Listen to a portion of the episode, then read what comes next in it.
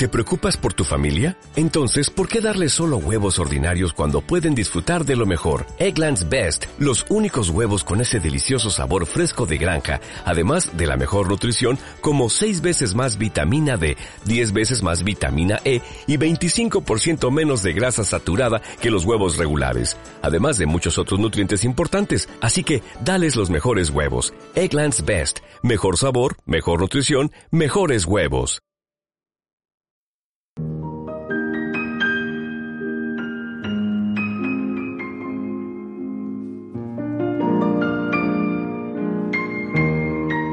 Miriorama, una hora de cultura a Radio Cambrils.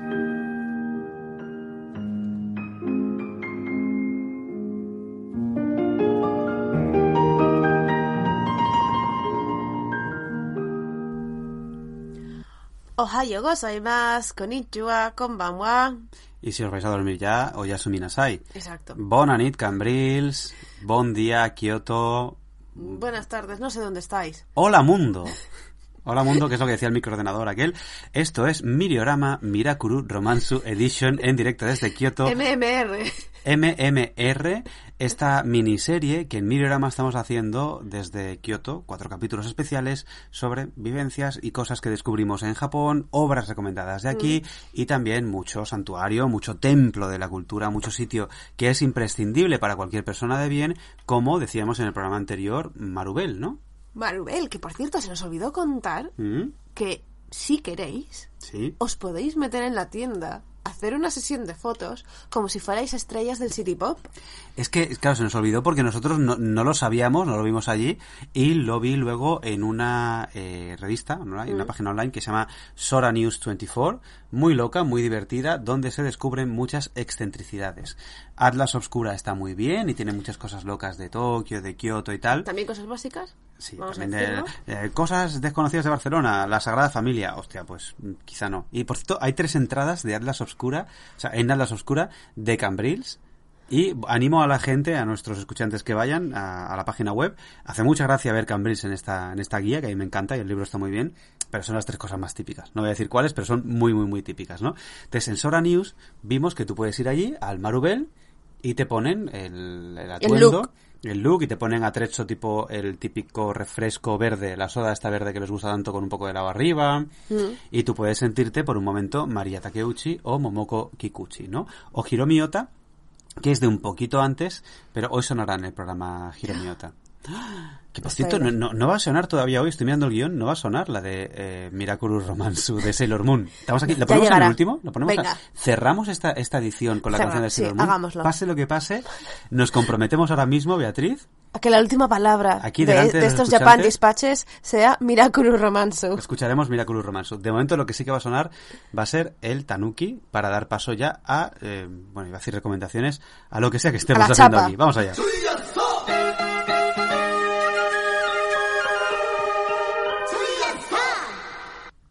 Y hoy sí que nos vamos a ir un poco más a cines, vamos a ir un poco más a Kioto, vamos a hablar ya de, de cositas de Kioto. Pero si ya estamos en Kioto. Sí, pero, pero imagina, imaginariamente, ¿vale? Cerrad los ojos y los que no tengan esa fantasía, imaginad que os venís aquí a Tokio, a, a Kioto con, con nosotros. Esto nos pasa mucho de Tokio a Kioto. Sí. Y que vais a visitar los sitios que os contaremos porque vamos a visitar eh, varios sitios importantes, varias localizaciones que están vinculadas a una trilogía que nos encanta. ¿Vale? ¿Quieres que empecemos a hablar de esto y de las localizaciones y escuchamos una canción en media, entre Sí. medias? Ponemos ya Momoko Kikuchi, que la tenemos por aquí guardada. ya, ya está, así. Nada más empezar. ¿Por Pues mira, qué? lo que voy a poner es... Lo que voy a poner.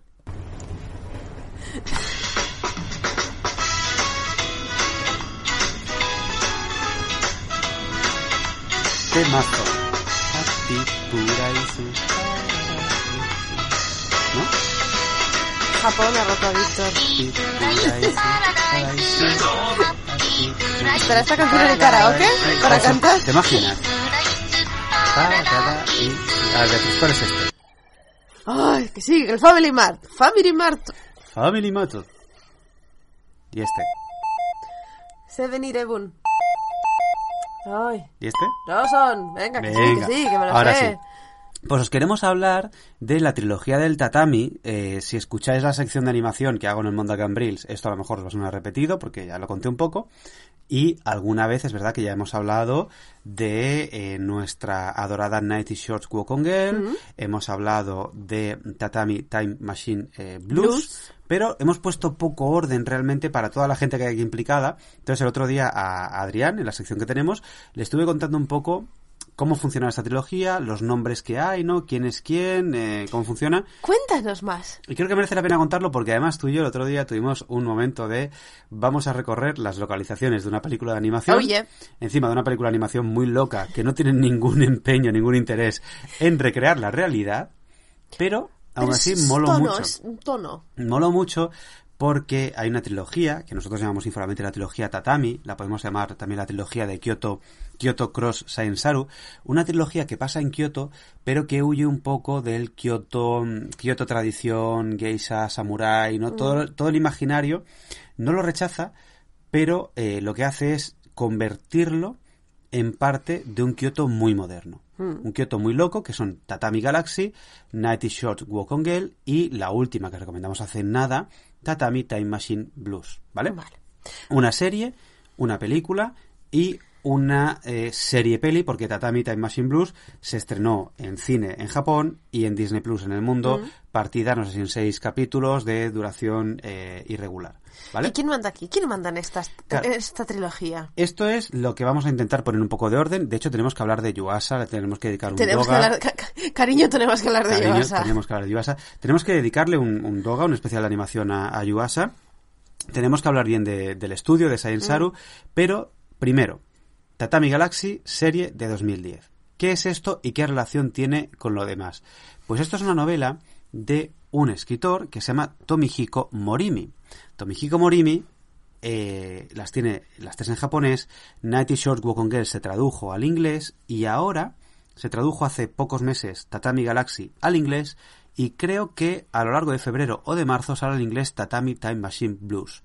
O sea, dentro de poco van a estar las tres en inglés y esperemos que alguien se anime y publique las tres en japonés. Tomihiko Morimi es un escritor muy contemporáneo, muy en loco. japonés, en castellano? Eh, en castellano, perdón, sí. No, ¿eh? Que las traduzcan del inglés al japonés sería también muy... Otra vez. Oye, pero como un ejercicio de traducción, Mm, por perder el tiempo está, es muy posible, ¿no? Entonces, eh, este señor, Tomihiko Morimi, es un escritor muy contemporáneo, muy alocado, siempre es un Japón contemporáneo donde todo puede pasar, ¿no? Con elementos fantásticos, que hizo lo que se llama en inglés, eso te va a gustar a ti, varsity novels. ¿Qué es una varsity novel. Beatriz?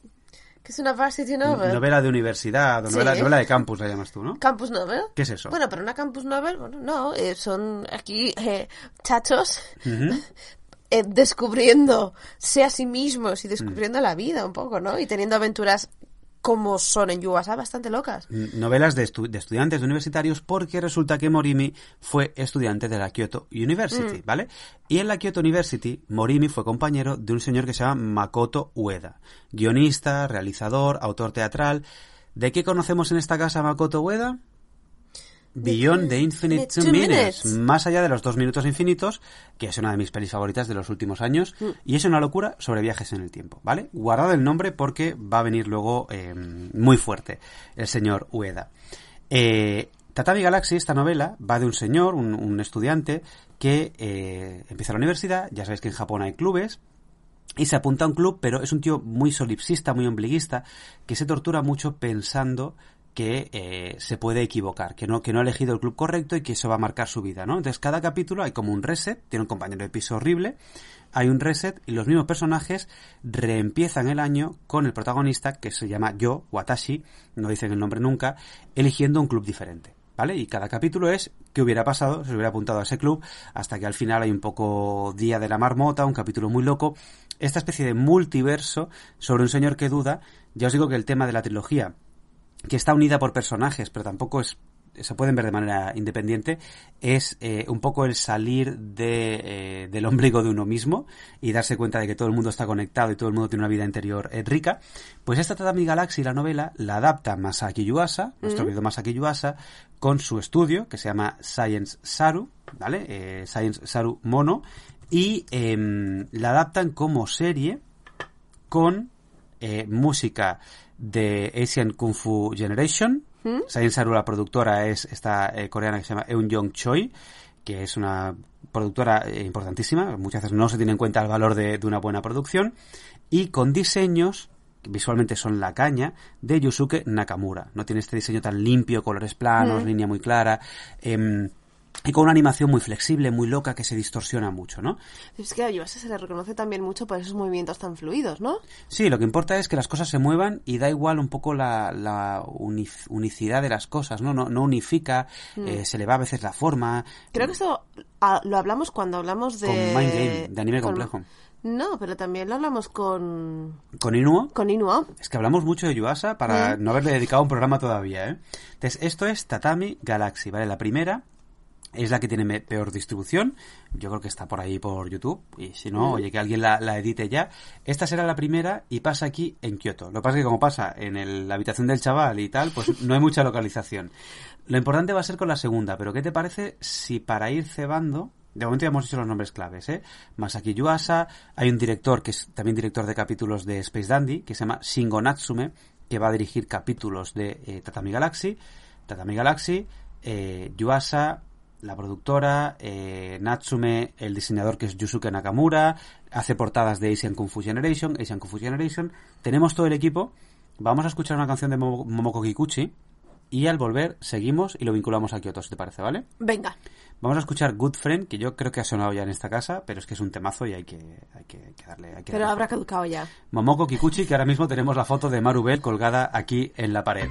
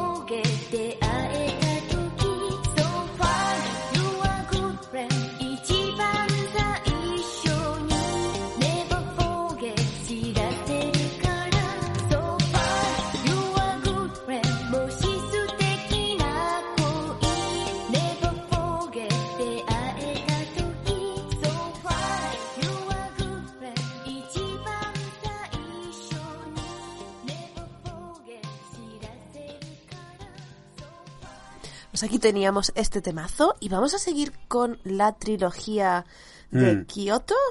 Trilogía Tatami, trilogía Kyoto, Kyoto Saru, es que no tiene, no tiene nombre, pero al final son eso, tres novelas de Morimi que pasan en Kyoto, que comparten personajes y que eh, pues tienen una cierta unidad de, de estilo, ¿no? Bastante unidad de, de estilo.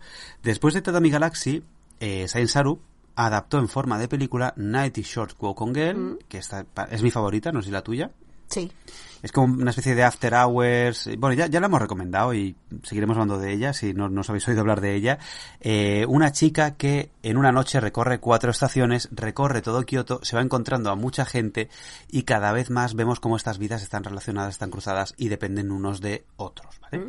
La novela original yo la he leído, pero la película tiene un acierto, que es que la novela pasa en cuatro noches diferentes. Y en la peli de Yuasa, porque sí, eh, se rompen Todo las fronteras, noche. todo en una noche, que es lo que realmente mola. Ya sabes que eso para mí sería un subgénero de cine. Las pelis de todo en una noche. Y esta chica, eh, Otome, va recorriendo Kioto, es como muy feliz y muy amable y tal, muy aventurera. Y hay un eh, chico que se llama Senpai, muy parecido a Watashi, que está enamorado de ella, se intenta cruzar con ella, pero mm, no se atreve ni, ni a dirigirle la palabra. Es muy torpe, sí. Un gran personaje. Es como una especie, no es Watashi, pero es muy parecido a Watashi Mm. en, en bueno.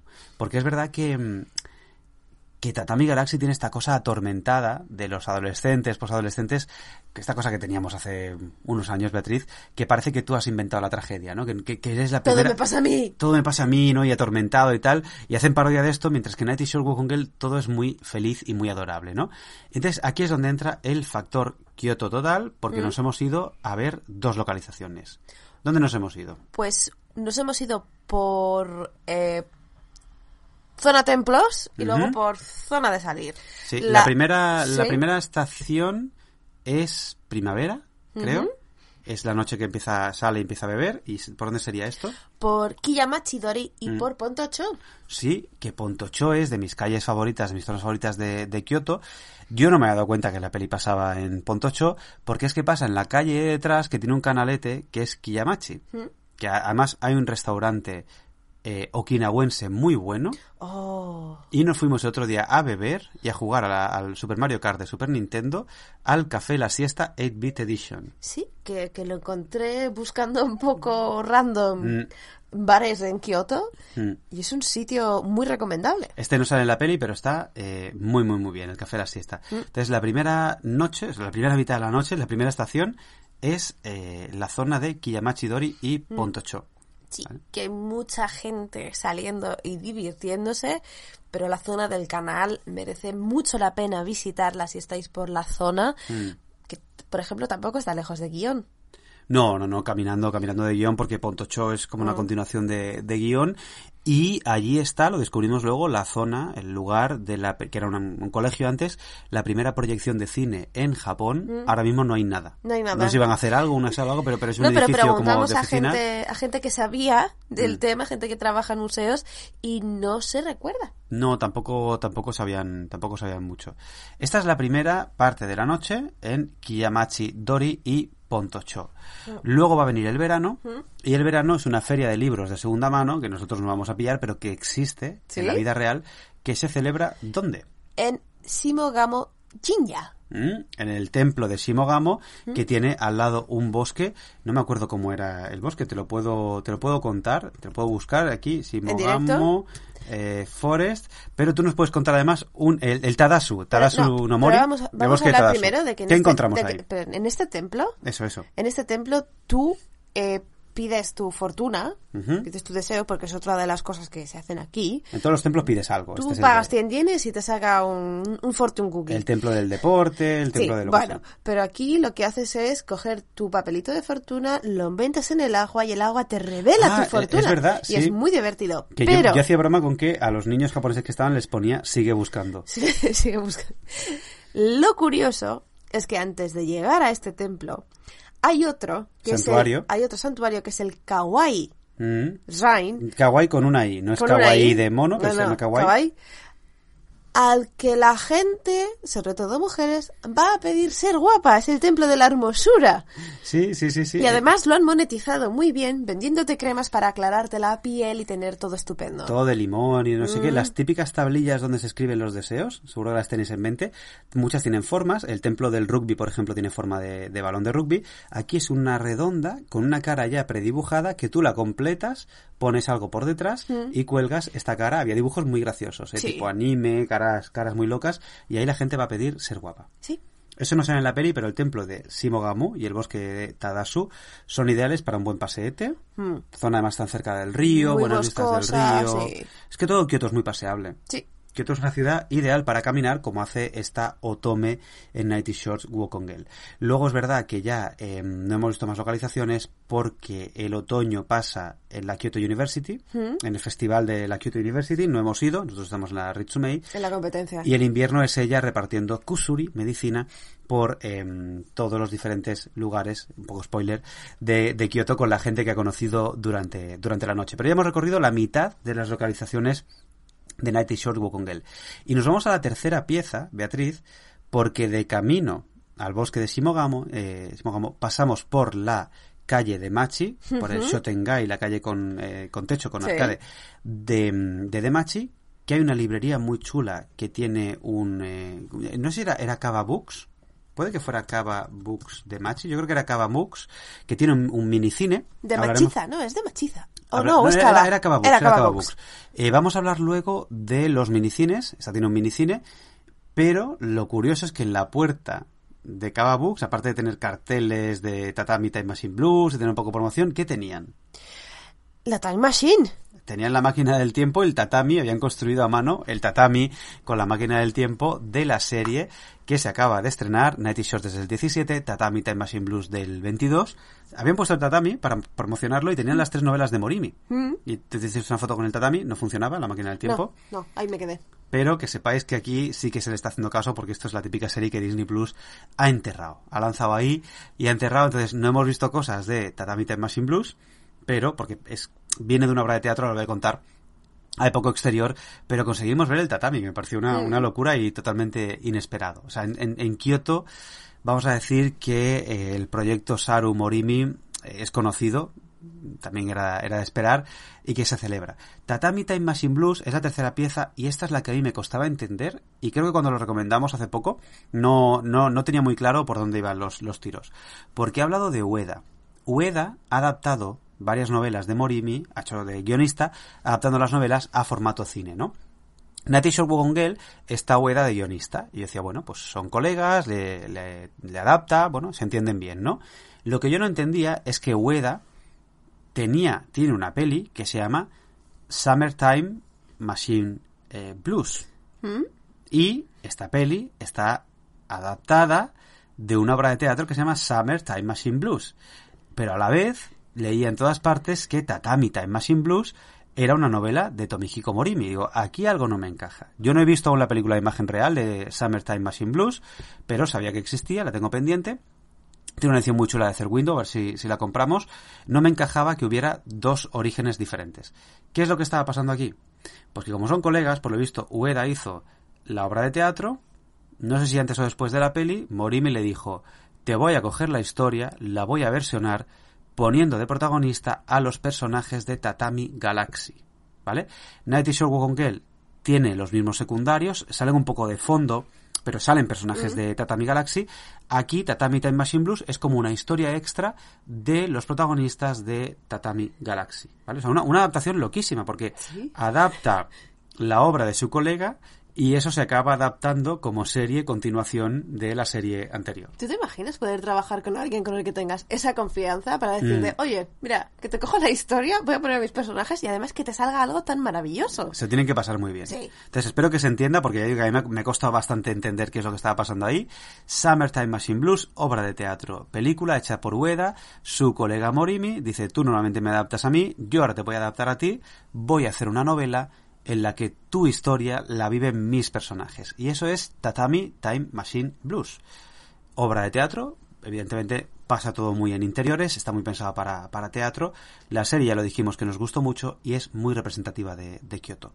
Esto es la trilogía Tatami, Kyoto, Sainsaru. La última serie no la dirige Yuasa, porque Yuasa se ha pegado unos años de locura produciendo, dirigiendo el estudio, dirigiendo mucho, y ahora está un poco de pausa. No se ha jubilado, pero está de pausa y la dirige eh, Shingo Natsume, que reproduce, continúa muy bien el estilo de las anteriores Sí. y que ya, ya digo, venía de Tatami Galaxy, venía de, de, mm, Space Dandy.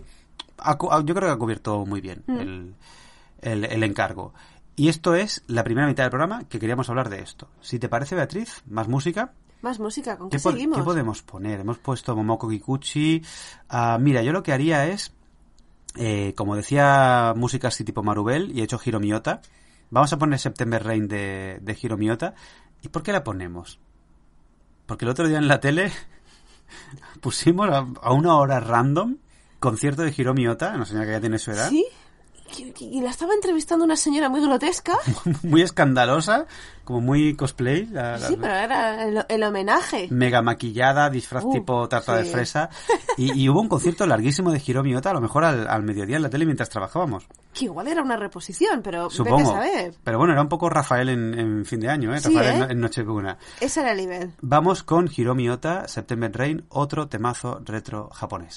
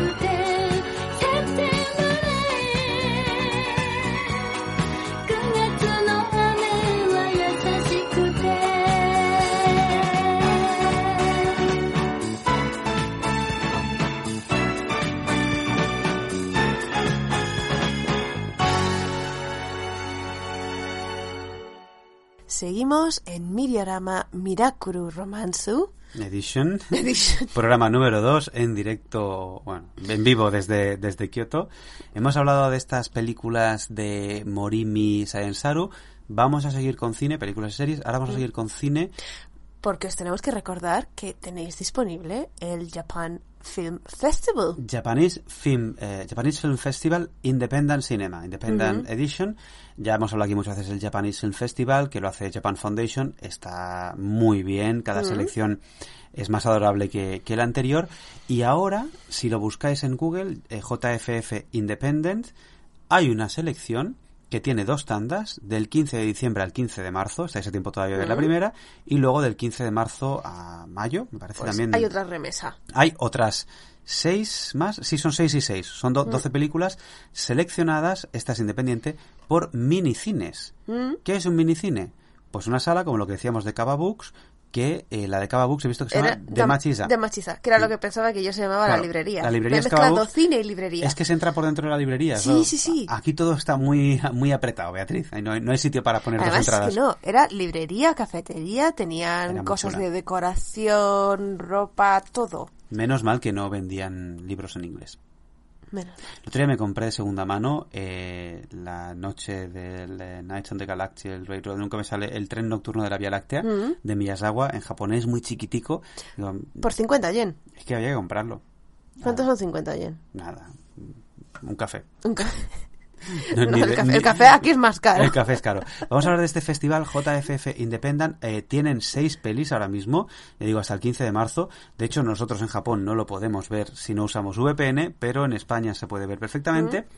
Hay que registrarse, pero es todo, todo gratis. Y de los seis primeros, em, seis primeras películas, hemos visto cuatro. Son películas seleccionadas, ya digo, por minicines. Entonces la página web está súper chula porque te habla de los minicines, te dice quién es el, quién es el curator, quién es el curador que, que lo ha elegido, ¿no? De, de qué ciudad es.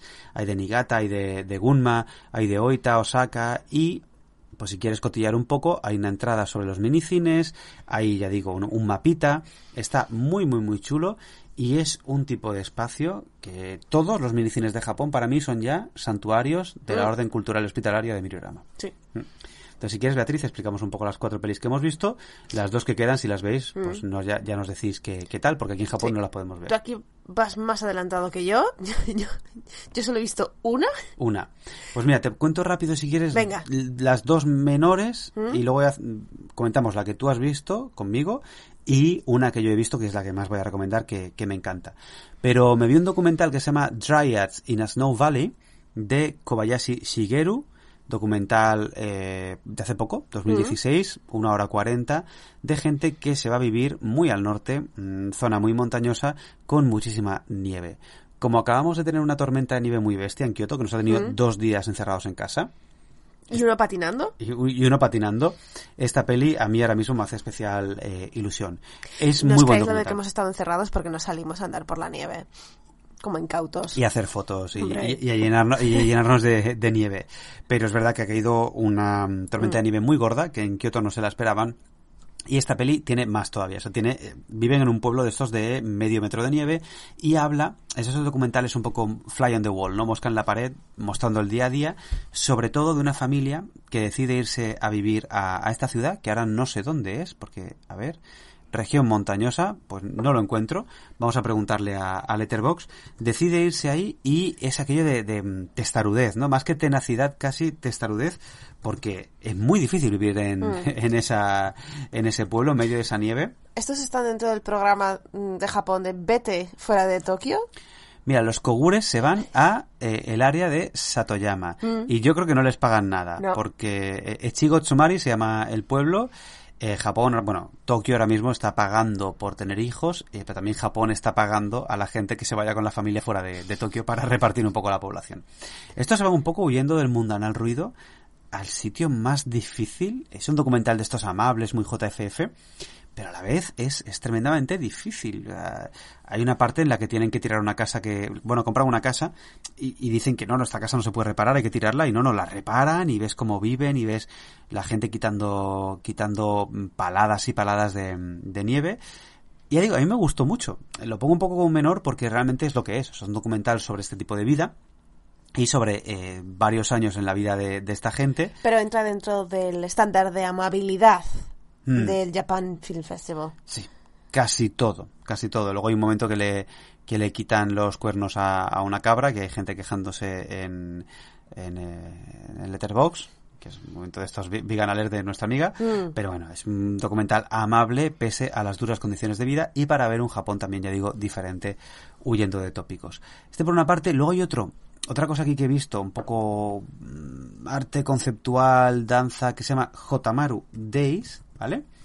que pues hay que tener ganas de, de este tipo de cine. De Nao Yaguchi, eh, no, perdón, Nao Yoshigai, eh, 2016, son como cuatro señoras vestidas de blanco haciendo ruidos y bailando en una casa tradicional japonesa. Porque ponía que era a visual poem. Sí, entonces si tú tienes ganas de ver algo que se define como visual poem, solo Más dura... tipo performance. Sí, solo dura 37 minutos. Para ser performance a mí me gustó, pero es el tipo de cosas que hay que tener, hay que tener cuerpo, Mm. ¿vale? O sea, estaba bien, pero no va a ser lo que más destaque yo de este, de este festival.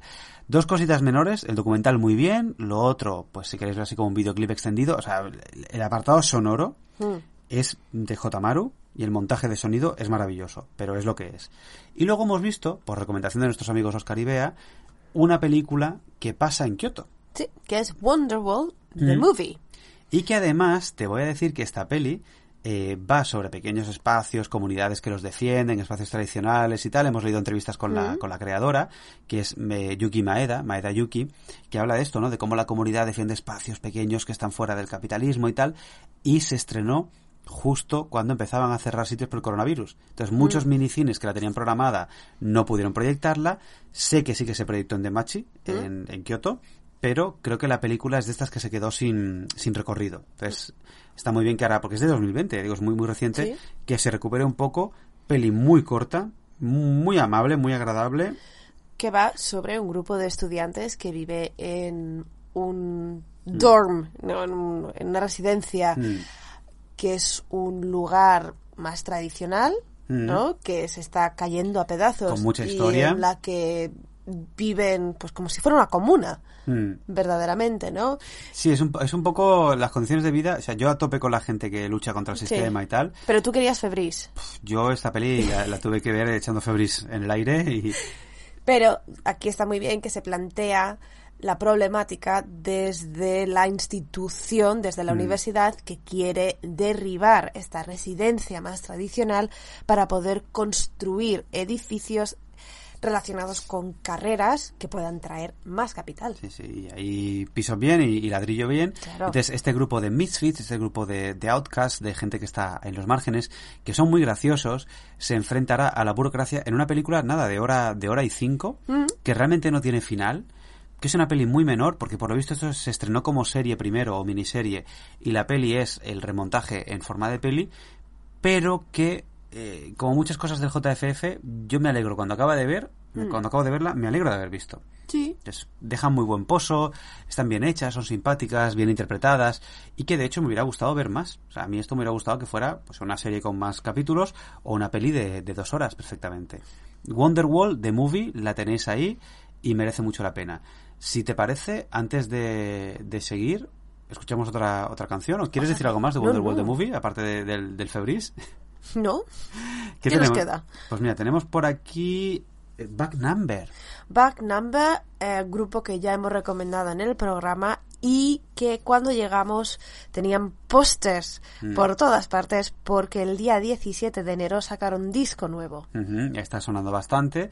Vamos a poner ahora Phantom Thief, un temazo de los muchos que tiene este, este último disco. Vamos con Back Number.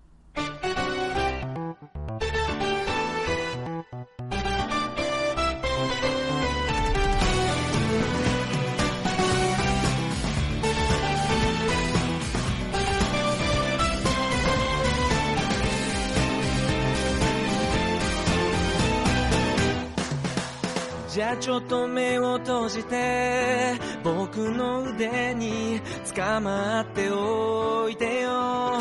君の笑顔盗むやつから君を盗むのさ物語の名前は伏せたまま始めよう。連れ去ってと合図を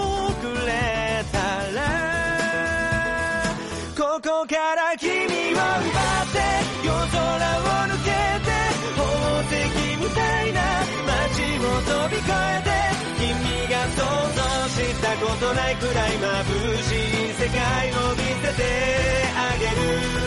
そのまま海を渡って春風に乗って虹を蹴散らして空にばらまいて君は今日も明日も君のままでいていいんだよ。君がいれば僕に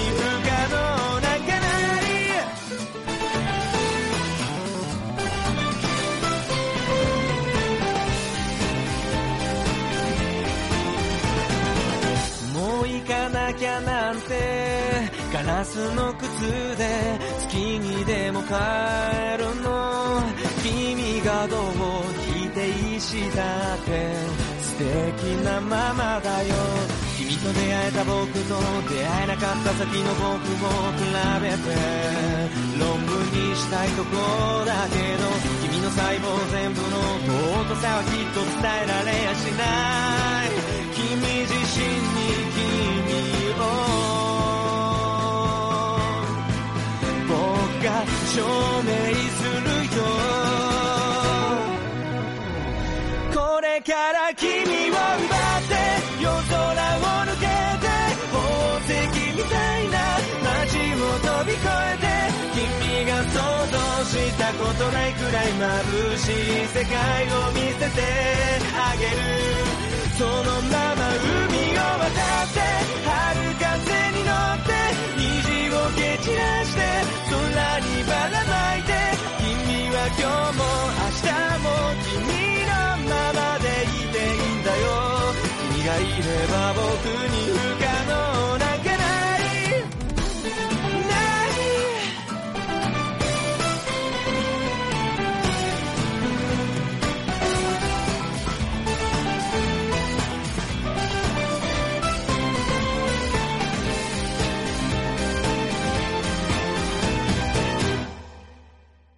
Seguimos con Miriarama Miracle Romanzo y con nuestros despaches sobre el Japan Film Festival. Sí, JFF Independent, la, la edición independiente. Hemos recomendado Dryads in a Snow Valley, Wonderworld the Movie y Hotamaru Days. ¿Nos quedan tú- por aquí? Sí, tú tienes por aquí una que yo no he visto y que tengo muchas ganas porque Sí. la has vendido muy bien, la has hypeado. A mí me enamoró. Es de estas pelis en las que no pasa nada. Vemos una familia en su día a día con una situación, un punto de partida maravilloso, pero no hay mucho avance de trama, no hay mucha densidad de trama. De hecho, tampoco se acaba de resolver nada. Eh, bueno, nos enseñan una situación, acaba, pero la manera en la que cubren este tramo, este momento de esta familia y la manera en que dejan que, que lo que está viendo la familia pues respire, ¿no? Y, y que conozcamos a los miembros y estemos con ellos y veamos la situación es fascinante. Una de estas películas, pues, eh, para habitar, ¿no? ¿Qué película es? que se llama Living on the 15th Spring. El título en japonés no te lo sé decir porque salen kanjis aquí que no conozco, todos. no, hay, de- los de 15, por ejemplo, los de 15 te los sé leer. Que Aprobado. dirigió Yasuhiro Yoshida en 2013. Y en la que sale el Masta, ¿no? Sale Masta, sale el Masta porque... El, el Master, estamos hablando del Master de la cantina de medianoche. Mm, estamos hablando de eh, Kaoru Kobayashi, nuestro queridísimo Kaoru Kobayashi, que por cierto pone voces también en Mononoke Hime y eh, salía en aquella película del diccionario que tanto hemos recomendado, Oh. The Great Passage, que es del mismo año que esta, de 2013. O sea que este hombre ha tenido un momento ahí de, de trabajo intensito. Hace de padre de una chica que va a cumplir 15 años, que se llama Akemi, él se llama Toshiharu, es una familia que vive en el archipiélago de Okinawa, pero ellos viven en una isla pequeñita, no recuerdo el nombre de la, de la isla, que, eh, bueno, pues no tiene instituto.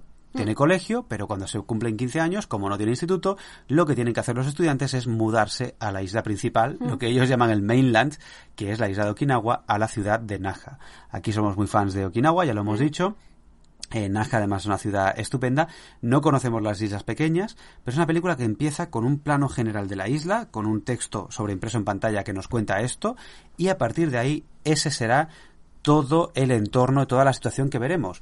Cómo esta chica vive los últimos días antes de mudarse, antes de dejar la isla atrás y mudarse a, a la isla principal. Ya digo que para ellos mm, Okinawa es el mainland, ¿no? Es el- el- el- casi el continente comparando en tamaño. Una isla muy pequeñita donde todo el mundo se conoce, un estilo de vida pues muy relajado, tiene muy poco que ver con el, con el Japón central y la madre, los padres viven en una situación de, en la práctica, eh, separación, la madre vive en Naha. La Ah. madre vive en Naha con eh, los hermanos están repartidos, ¿no? Una parte de la familia está en, eh, en la isla pequeña. No me acuerdo, ya os buscaré cómo, cómo se llamaba. Eh, y la otra está en Naja con la madre. Mm, A ella, a la chica le frustra mucho. Vamos a ver la relación entre los padres o la no relación entre los padres, ¿no? Cómo se ve eso en todo el pueblo. Pero lo chulo es que esta, em, esta chica toca el instrumento tradicional de, de Okinawa y el sanshin y eh, se tiene que preparar para en el festival que hacen de despedida cantar la canción Abayoi, que es una canción sobre lo mucho que se va a echar de menos la isla, una canción muy tradicional, muy bonita. La vamos a escuchar entera, la tengo grabada. Es una escena fantástica, no es ningún spoiler, ella tiene que cantar la canción, la va a cantar, pero el momento en el que canta la canción es realmente epifánico y eh, épico y maravilloso. Película muy pequeñita, la protagonista es Ayaka eh, Miyoshi. Yo creo que no la conocía, estoy viendo aquí la, la filmografía. Es la de Dance with me. ¿Es la de Dance With Me? Ah, sí, claro, espérate, espérate. Y es la de Confessions, que no he visto, ¿qué te iba a decir? No la conocía porque no he visto Confessions. Es que es la protagonista de Dance With Me. Lo que pasa es que Dance With Me es de seis años después y aquí estaba muy jovencita. Pero es verdad. Fíjate que en, en directo hemos descubierto una conexión además JFF. Sí. Porque Dance With Me la vimos en el JFF y nos encantó.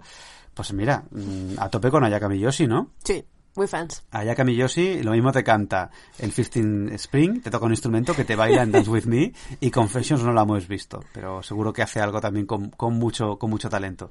Una película muy okinawense, muy adorable, eh, para nada floja. O sea, realmente la situación es triste, es melancólica, hay una pena. La figura del padre es maravillosa y no, por- no solo porque sea el Masta, Kaoru Kobayashi, pero es una situación donde tampoco hay mucha resolución. O sea, lo que va a pasar es lo que va a pasar, ya lo sabemos y lo vivimos con ellos. Living on the 15th Spring. Si tenéis que ver una de, del JFF Independent, de esta primera tanda, que sea esta. Y si veis las dos que nos quedan, pues ya nos contaréis, porque hasta el 15 de marzo tenéis tiempo. Y Beatriz, nos quedan cinco minutillos de este Miriorama Mirakuru Romansu 2. ¿Qué más podemos recomendar? Pues mira, yo creo que podríamos recomendar el Museo del Manga De Kioto. De Kioto, ¿Por qué? porque es un museo al que la gente va a leer. Mm. Yo adoro los museos en los que se puede interactuar con las piezas que se exponen, pero es que este museo del manga, aparte de tener algunas exposiciones propias del medio, Mm. eh, Ay, las, las manos de los mangakas hacen Sí. réplicas de las manos con un dibujito firmado y tal. Esa, esa zona es chulísima. muy chula, es que luego está eh, pensada casi como biblioteca. Mm, Tiene un archivo enorme, además en, en muchos idiomas, y yo creo que eso es ideal para sacarte un pase, irte cada día allí a leer, porque además es muy agradable. Es un sitio muy, muy bonito. Costaba encontrar un asiento Mm. en el que ponerte a, a leer, pero había muchísima, muchísima gente leyendo mangas de, de todas las épocas, porque además está muy bien Mm. gestionado, ¿no? Y muy bien expuesto. Y luego también te contaba muy bien la historia y cómo funciona el, el mundo de- del manga para los creadores Mm. y para este tipo de, de, de media mix y... La, la, la parte, la pared del Media Mix es chulísima, el gráfico que hacen del Media Mix, y la parte de cómo se mueve el dinero en el manga, mm, Mm. También bastante, bastante interesante. Que aquí vamos a decir que había una sección en la que salía adaptación de manga a pachinko. Claro, la del Media Claro. todo, del manga Todo, sale, sale todo. todo. Oye, y por cierto, no, no, no lo había pensado, pero en el Museo del Manga vimos una interpretación en vivo, que van, hacen varias veces al día, de Kamishibai, de ese teatro de papel que tiene fuertes vínculos con el manga. Claro, era en japonés, un japonés muy teatral, intervenían muchos niños. Yo me enteraba cada vez que le preguntaba la edad a un niño y el niño respondía. Luego lo demás era muy teatral, muy rápido, pero muy chulo, ¿no? El, el teatro Sí. de papel, que van pasando las hojas y el, el- el- el narrador pone mucho entusiasmo. Ojalá entenderlo mejor el Kamishibai, ¿eh? Ojalá.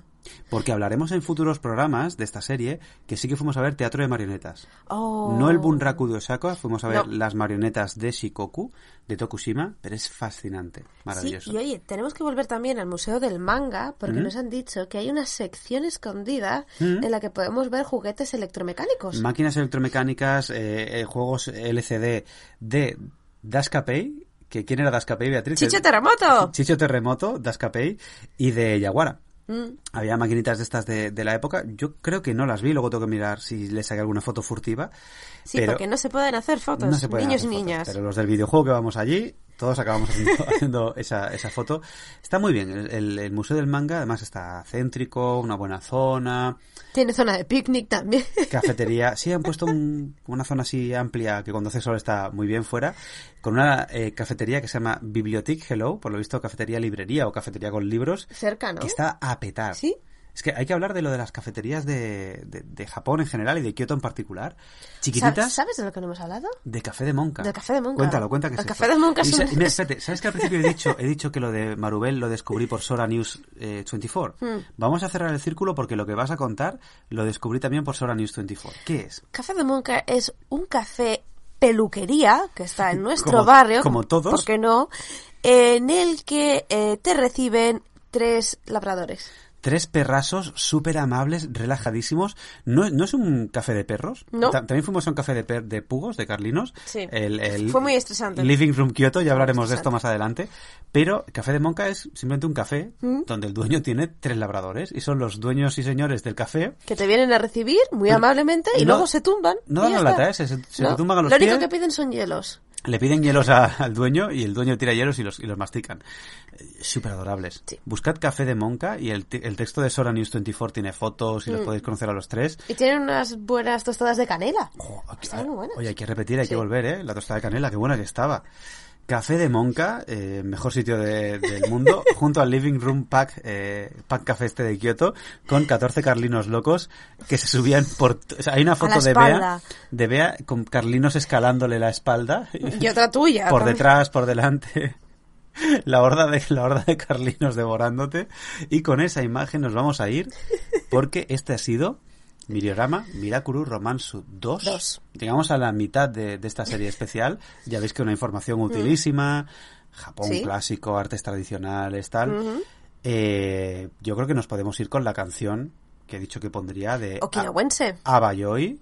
No está, la he buscado en YouTube, en eh, Spotify no está en ninguna parte. O sea que, de nuevo, una exclusiva de Miriorama. Abayoi, la canción de la película Living on the 15th Spring. Hasta la semana que viene. Hasta luego.